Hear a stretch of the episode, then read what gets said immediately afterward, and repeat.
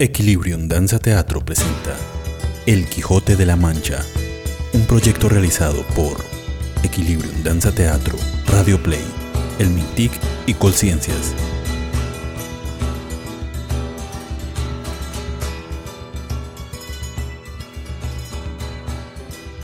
Buenos días. ¿Cómo sigue nuestro enfermo? Buen día, don Nicolás. Sigue mejor. No se ha querido parar de la cama. Bueno, vamos a cumplir con nuestro objetivo, ama. ¿Dónde están esos libros? Sigan, sigan. Allá los está esperando la sobrina del señor. Buenos días, padre Nicolás. Aquí los tienen. Bueno, ya estamos aquí. Vayan todos al corral. Los arrojaré por esta ventana para que los quememos enseguida. Bajaron todos al corral y encendieron una hoguera que fue alimentada por una buena pila de libros, creyendo que suprimiendo la causa iba a cesar el mal que aquejaba al bueno de Don Quijote. Y para más seguridad, don Pedro Pérez, el cura, hizo tapiar la puerta que daba al aposento donde estuvieran antes los libros, para evitar nuevas tentaciones de Don Quijote. A los días, el caballero, casi restablecido de sus males, decidió levantarse y... Ah, pero... ¿Por qué no la encuentro? Eh, eh, ¿Será por el otro lado? Ama, ama. ¿Hacia qué parte de la casa está la puerta que da a mi aposento de lectura? Eh, Debo consultar sobre el comportamiento de otros caballeros en circunstancias semejantes a las mías. ¿Eh?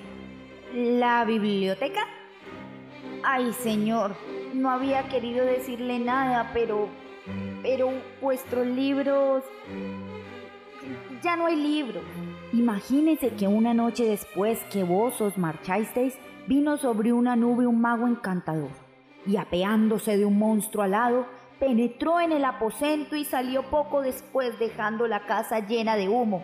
Cuando quisimos acordar lo que había hecho, encontramos que ya no había aposento ni libro alguno. Antes de salir por el tejado, decía grandes voces, Hago esta fechoría por enemistad que tengo con el dueño de estos libros. Y luego añadió que era el sabio Muñatón o algo parecido. No, no puede ser. No puede ser. Con mi condición de caballero, es normal que hayan sujetos de toda índole a quien atribuir las causas de mis quebrantos. Eh, ¿No diría Frestón? Eso, eso, dijo Prestón. Lo sabía. Ese es un sabio gran enemigo mío que hace todo el daño que pueda. Sabe que he de vencer un día u otro a un caballero protegido por él, pero no puede torcer lo que el destino ya tiene preparado. Iré en su búsqueda, pero antes necesito un escudero. Preparóse pues don Quijote a salir de nuevo, pero esta vez acordó hablar con un labrador vecino suyo, hombre de bien pero con poca sal en la mollera, convenciéndole que le acompañara como escudero suyo, y a lo que parece el labrador, que se llamaba Sancho Panza, consideró seriamente las argumentaciones de su vecino. No es difícil, amigo Sancho, que por menos de nada y en buena lid gane una ínsula, de la cual yo te haré gobernador, y no digo yo de una ínsula, sino tal vez de dos, tres o más. Pocos días después, puestos de acuerdo en todo, amo y escudero, uno sobre Rocinante y el otro sobre un rucio, salieron de la aldea sin que nadie lo supiera.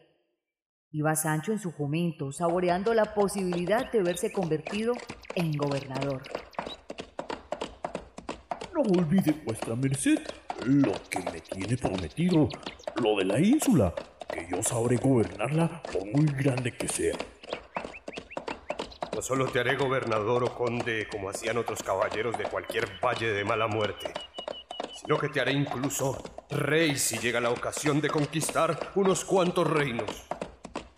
Así se fueron hablando caballero y escudero y atravesaron miles y miles de aventuras, como la del encuentro con los molinos de viento de Don Quijote. Creyó gigantes desaforados y arremetió contra ellos quedando malherido.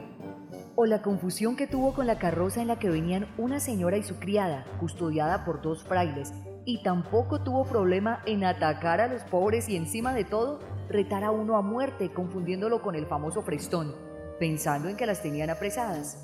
O cuando confundió el amor de la criada Maritornes y armó tremenda trifulca en la venta donde ella era empleada. O cuando creó la fórmula del bálsamo de Fierabras para curarse de todos los males que les pudiesen acaecer. O cuando le robaron el burro al pobre Sancho, lo que pasó para recuperarlo no alcanzaría a escribirse. Fueron muchas las aventuras de nuestro caballero andante y su fiel escudero, y tan desatinadas todas que una tras otra hacía contemplar a Sancho la idea de regresar a su aldea. Y así lo hizo, todo con el fin de llevar una misiva enviada a Dulcinea del Toboso, y tal fue su desventura que se encontró con los grandes amigos del Quijote, Maese Nicolás y el padre Pedro Pérez, quienes al escuchar las historias decidieron ir a salvar a su amigo de tanta locura que había en su cabeza. Fue difícil y poco convencional, pues tuvieron que atarlo fuertemente e introducirlo en una jaula que habían construido para el efecto.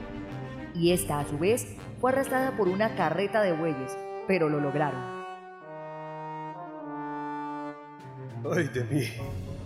Estos fantasmas me han encantado y me llevan a los profundos abismos del reino de las tinieblas. Nunca leí que caballero alguno fuera raptado de esta forma y con animales tan lentos, sino que siempre lo hicieron los malos espíritus con caballos voladores, hipogrifos y serpientes en carros de fuego que atravesaban las nubes. Mira, mira. ¿Quién será ese cautivo? Eh, ¡Ay!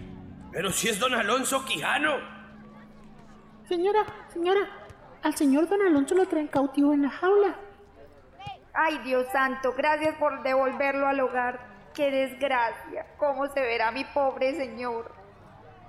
Corramos en su busca, ama. Vamos. Mira, ama, la mujer de Sancho salió a recibirle. Antes de nada, ¿trae el burro buena salud? ¿Qué regalo nos traes a mis hijos y a mí?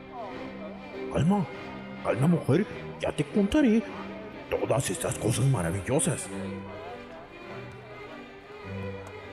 Listo, subámoslo al aposento. Uno, dos y...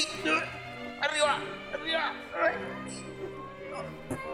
Cuidadlo bien y tened presente que no se escape otra vez, que mucho trabajo nos ha costado el devolverlo a su casa. Qué desgracia tan grande. Ojalá los cielos confundan en medio de los abismos infernales a los autores de todos esos libros malditos.